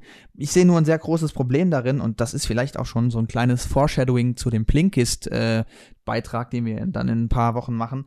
Ähm, dass da so Sachen stark verkürzt vorgestellt werden. Ich weiß jetzt nicht, wie lange dieses Video war. Drei oder vier Minuten. ja, Und ich glaube fünf oder so. ja, vielleicht, vielleicht fünf, aber das war halt ähm, sozusagen sehr, sehr knapp und wenn die Politik eins ist, dann nicht einfach. Und das ist auch eine Kritik, die wir ja am äh, Rezo-Video ähm, geäußert haben. Das ist halt ganz leicht sozusagen Zahlen aufzustellen und quasi, quasi im Sinne der äh, Informatik zwischen 0 und 1 zu unterscheiden, aber so funktioniert halt das politische Geschehen nicht. Und äh, natürlich ist niemand daran interessiert, die ewig lange Geschichte zu erzählen, wie irgendwie, eine, äh, ähm, irgendwie ein Gesetzesentwurf durchgekommen wurde oder so oder wie der entwickelt wurde. Aber das finde ich vielleicht, wäre vielleicht irgendwie ein bisschen spannender. Das irgendwie ehrlich zu erzählen, wie sowas passiert, wie so ein Alltag auch aussieht, so, weiß nicht, irgendwie mal einem, einem Politiker zu folgen, mit einem, mit irgendwie wie der morgens aufsteht, sein erstes Brötchen isst, dann ins Parlament fährt oder so. Sowas, glaube ich, könnte man schon ganz gut machen. Aber was da jetzt gemacht wurde, war halt einfach so an, an einem wirklich schlechten YouTube-Format orientiert, knackig irgendwelche Sachen um die Ohren gehauen, die irgendwie witzig und ironisch sein sollen, wo ich mir auch denke, das war so total unseriös. Also wir haben jetzt auch noch nicht über die Machart gesprochen, aber das ist doch gemacht, als wären die auf Kokain gewesen. Also das zu gucken, das war so anstrengend. Ich weiß nicht, wie es dir ging, mit diesen ständigen Einblendungen und Cuts. Ich habe schon Probleme, wenn ich Simon Will Videos gucke, weil der so ständig Jump Cuts schneidet. Aber das war nicht so schlimm. Ähm, und dann diese ganzen Soundeffekte und die ganzen Bumper, die da reinfliegen. Also das war doch, also ich muss ehrlich gestehen, ich habe schon was gedacht, das wäre, war irgendwie das Neo-Magazin Royal, das sich das ausgedacht hat oder so. Das war ja so überspitzt. Das fand ich also wirklich, wirklich, wirklich unfassbar äh, peinlich. Und ich glaube, dass, und da komme ich jetzt zu diesem Punkt von Bauer zu sprechen, dass die irgendwie authentisch wirken wollten. Ich meine, er heißt auch Armin, er nennt sich nicht mit seinem Nachnamen und so. Und das ist so unfassbar unauthentisch geworden und so unfassbar wie so eine Maskerade. Und ähm, Bauer sagt auch, dass diese Authentizitätswahn heutzutage ein Problem ist. Warum das so ist, ist, dafür müsste man das Buch lesen und nicht nur auf Blinkist 15 Minuten Zusammenfassung. Oh Mann, ich schieße ja jetzt schon gegen diese. Ja, aber wirklich. Äh, ich habe es ja noch nicht getestet, also keine ja. Ahnung. Vielleicht ist es ja super. Ich werde auf jeden Fall den zu Bauer lesen, den Beitrag, sofern da einer ist. Sind wir mal gespannt. Ähm, ja, auf jeden Fall fand ich dieses Video äh, wirklich äh, erstens viel zu knapp, viel zu peinlich und einfach total, glaube ich, am Zielpublikum irgendwie vorbei. Ich, ich würde mir fast vorstellen, wenn ich Jugendlicher wäre, sozusagen, ich würde mir verarscht vorkommen. Oder wenn ich YouTuber wäre, ich würde mir verarscht vorkommen. Das ist so, als würde ich irgendwie einen schlechten Woody Allen-Film machen. Ich weiß, es muss irgendwie um eine Romanze gehen. Ich weiß, es muss irgendwie um zwei, vielleicht auch drei, vielleicht auch vier Personen gehen, die irgendwie in so einem Liebes-Drei- oder Viereck stehen und dann ein paar bisschen Musik unterlegen und dann viel labern lassen. Ja, aber so funktioniert das nun mal nicht, ne? Da gehört irgendwie schon mehr dazu. Ähm, mhm. Zum Beispiel die Geschichte von Woody Allen. Nee, jetzt nehme ich jetzt zurück. äh, ja, aber was sagst du dazu? Wie fandst du das? Also, ähm, wie hast du das eingeordnet? Wie findest du, wie das gemacht ist? Du bist ja doch da im YouTube-Business auch ein bisschen mehr drin als ich noch. Deswegen erzähl mal, wie, mhm. wie das auf dich gewirkt hat. Ja, ist halt Blödsinn, ne? Ist halt wirklich Blödsinn. also, Tolles das Urteil. Ist, äh, das, ich glaube, das, das krasseste, also jetzt mal davon ab, und das haben wir ja auch jetzt nicht ausgeführt, aber zumindest erwähnt, dass es inhaltlich oft fragwürdig und blödsinnig ist, ja. merkt man halt dem Ding erstens an, dass es äh, nicht authentisch ist. Mhm. Ähm, ich glaube, ich habe sogar auf Twitter irgendwo noch gesehen, wo jemand gesagt hat, dieser Armin, äh, sah vor, vor einem Monat irgendwie noch äh, äh, im Bundestag aus, dass er irgendwie eine seltsame Brille anhatte, hatte die Haare noch nicht blond gefärbt und lief im Anzug rum. Mhm. Und jetzt plötzlich trägt er keine Brille mehr, hat die Haare blond gefärbt und läuft im lockeren Hemd rum. Kann man ihm äh, jetzt auch nicht verwehren, ne? Aber ja. Ne? Ja, aber es ist schon halt seltsam, dass das jetzt so plötzlich alles auf jung ja. und who knows, ne? Also was ich damit nur äh, aufgreifen will, ist halt, das ist kein Format, das entstanden ist, weil die CSU Bock hatte, was für junge Leute zu machen, sondern es ist ein Format, das entstanden ist, weil Rezo dieses Video gemacht hat und weil in der CSU die Leute gesagt haben, wir müssen irgendwas machen, was, was, was, was, was, was jung ist und ja, dann ja, haben genau. die irgendwen beauftragt und die haben dann entweder ganz schön Scheiße gebaut, schlecht beraten oder haben halt auch einfach, was ich mir gut vorstellen könnte, irgendwie, ich weiß jetzt nicht, was für ein Unternehmen dahinter steckt. Ich denke mal, dass es irgendwie outgesourced ist.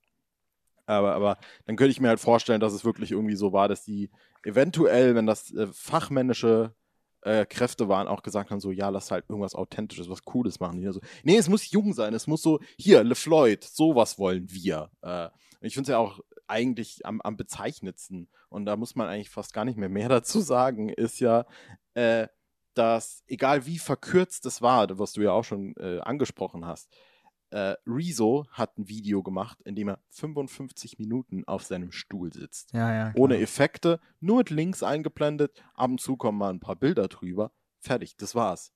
Und die Antwort darauf ist jetzt ein völlig auf äh, weiß ich nicht, was, was der geraucht hat, der das Video geschnitten hat äh, oder diese Sachen konzipiert hat, das einfach so komisch auf die Zielgruppe zugeschnitten ist. Und äh, es ist irgendwie noch bedauerlicher halt dann zu denken, dass äh, man eigentlich, also das hast du ja auch gerade schon gesagt, Politik ist halt komplex. Mhm. Und äh, eigentlich sind die Politiker selbst oder auch die Leute, die sich mit den Medien, die, die dahinter stehen, auseinandersetzen, sind das die Leute, die auch sagen müssen, so, lass es uns halt nicht vereinfachen. So, äh, Mhm. weil was es dann halt ist, in dem Moment, wo du halt sagst, so, ja, wir machen jetzt hier ein Magazin und wir machen einfach irgendwelche aktuellen Themen und, und schießen da dann ein bisschen, weil, ja, sorry, dann ist es halt, so hart es jetzt klingt, aber dann ist es eigentlich Propaganda, was, was da gemacht wird. Äh, und, und dann hat das Mhm. halt auch nie, weder neutrale Berichterstattung noch irgendwie ein, ein, ein cooles Format von einer Partei, das da angeboten wird, um irgendwie politischen Diskurs zu fördern, sondern das ist einfach nur noch destruktiver Müll. Ja, ich habe jetzt auch gerade geguckt, ob ich da irgendeine Agentur finde, die das gemacht hat. Weiß jetzt nicht, müssten wir weiter recherchieren. Es ist ja von der CSU im Bundestag, so heißt der Kanal ja. Ich kann mir schon vorstellen, dass das irgendwie mit einer Agentur gelaufen ist. Mhm. Ähm, was wahrscheinlich schon der erste Fehler ist. äh, Ja, who knows, ne? ne? Also das, man weiß ja. halt auch nie, was dahinter steckt, weil was machst du halt, wenn du da einen dicken Job für die CSU hast und äh, willst vielleicht denen da noch einreden, sowas wie, weil das, was du gesagt hast, war halt wirklich cool. Warum bekleidet man dann nicht mal irgendwie fucking Horst Seehofer Ja. bei seinem täglichen Ablauf? Das, würd- das wäre was, was ich mir vielleicht sogar angucken würde. Ja. Und da, da würdest du mir die CSU damit näher bringen, als mit jedem gottverdammten Format. Aber wenn halt die CSU auf dich zukommt und sagt, wir wollen aber genau das, und äh, du musst dann den Auftrag machen oder nicht und kriegst dann Geld oder kriegst dann nicht. ja, klar. Ja, who knows, ne? Also wie das da abläuft, das ist natürlich immer so, ja. Also ich will einfach noch kurz mal auf den Inhalt, ne, ich meine, ich habe mir jetzt hier, lese hier unten vor, was da steht im, äh, in der Infobox. In der ersten Folge von CSU schauen wir auf die Klimabilanz von Kretas Atlantiküberquerung. Fair enough, das ist äh, relativ neutral. Checken die Reiseaktivitäten der grünen Klimaretter im Bundestag. Das ist schon so zum Kotzen formuliert, ne? Mhm. Boah, Mhm. die Reiseaktivitäten von mir aus, aber der grünen Klimaretter, ne, natürlich, und bringen einen Schmankerl für die Politiknörgler im Land. Und das, was ich damit noch sagen wollte, ist einfach, warum fängt man schon diese Folge an mit, okay, Greta Thunberg, ne, klar, Aufhänger so, von mir aus. Aber dann wird sie natürlich wieder unterbuttert. Ich meine, sie kriegt einen kleinen Nebensatz, wo es heißt, aber an und für sich schon mal gut, dass sie es macht. Ja, das ist verdammt nochmal gut, dass sie es macht. Es ist überhaupt ein Zeichen. Darum geht's. Das arme Mädel ist ja, ist ja schon keine, ehrlich gesagt, keine Person mehr. Die ist ja wirklich schon zu einer Figur verkommen. Ähm, also zu so einer Projektionsfläche für Hoffnungen und, und alles. Äh, und dann geht's weiter mit so einem Thema, wo einfach eine andere Partei weggebasht wird, wo ich mir denke, so, das ist doch jetzt nicht, man fängt doch jetzt nicht erstmal an und sagt so, übrigens zeigen wir euch erstmal, wie, alle, wie scheiße alle anderen sind, außer uns, um dann daraufhin zu sagen, so, und jetzt zeige ich euch noch kurz, was alles bei uns gut läuft. Sagt doch einfach von Anfang an, sag mal, das sind im Moment unsere Themen, das beschäftigt uns. Irgendwie was da mit dem Brexit passiert, ist nicht gut. Da ist, da bröckelt gerade eine Demokratie in, in Großbritannien oder so. Und wir versuchen von der CSU euch deshalb hier sowas näher zu bringen. Wir versuchen euch zu zeigen, dass Demokratie was mit den Menschen zu tun hat. Guckt mal nach Italien. Da haben sie Matteo Salvini abgeschossen, mehr oder weniger. Mal gucken, was da passiert. Wird auch noch spannend. Und weißt du, wie ich meine? Ah, das es ärgert mich, das ist so unfassbar unkonstruktiv, so unfassbar Ja. einfach nur lapidar und darstellend. Also ich finde es wirklich, wirklich unter aller Kanone. Und naja.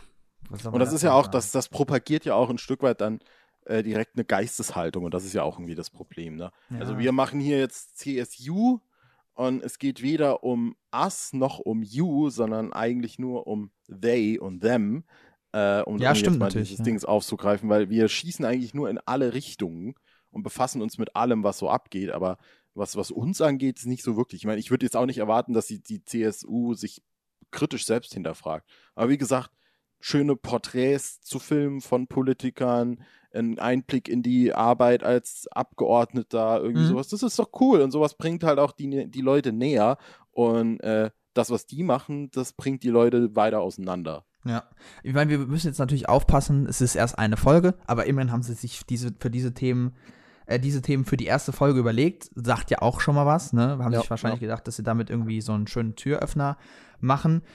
Ähm, aber ich finde schon, dass äh, wir da trotzdem dabei bleiben können, dass diese Anfangsthemen nicht gut sind. Wir müssen gucken, wie sich das entwickelt, was daraus wird. Das können wir jetzt nicht beurteilen, aber eine Sache können wir auf jeden Fall sagen. Und da können wir uns selber mal kurz auf die Schulter klopfen. Da haben wir in unserem Podcast aber den Bildungsauftrag mehr erledigt als dieses Yes. Video. Verdammt nochmal. Freut, freut euch jetzt schon auf unser neues YouTube-Format RGU. Mit Benny, der hippe Hemdträger mit den blonden Haaren. So, Muss ich mir die Haare jetzt blondieren? Ich habe schon einen Termin gemacht, Benny. Ehrlich gesagt wollte ich schon länger mal. Hatte ich mal vor. Ja. Aber Hemden Ich trage ich sowieso immer. Das ist bei mir wenigstens authentisch. Ja, soll ich einen, soll ich einen äh, Spoiler raushauen? Ich habe auch einen Termin. Ich lasse mir die Haare weiß färben. Ist das wahr? Ja. Also, weiß bleichen ist das, ne? ja, keine Ahnung. Irgendwie weiß halt. Ich bin gespannt, ich bin gespannt. Da muss ich nachziehen. Ja, Da muss Zeit. ich nachziehen. Okay. Gut, ich, ich denke, bevor wir jetzt ganz trivial und, und plötzlich noch hier Haarfarben propagieren, sollten wir es auch lassen dann, äh, ehrlich gesagt. Und äh, ja, wir machen einen Deckel drauf, oder? Das war Yes. rücksichtslos gewitzt, weiß ich nicht, 37, 35. 36. Ich weiß es 36. nicht. CSU, erste Folge, haben wir besprochen, aber unsere war schon die 36. Ein Erfolgsformat, muss man so sagen.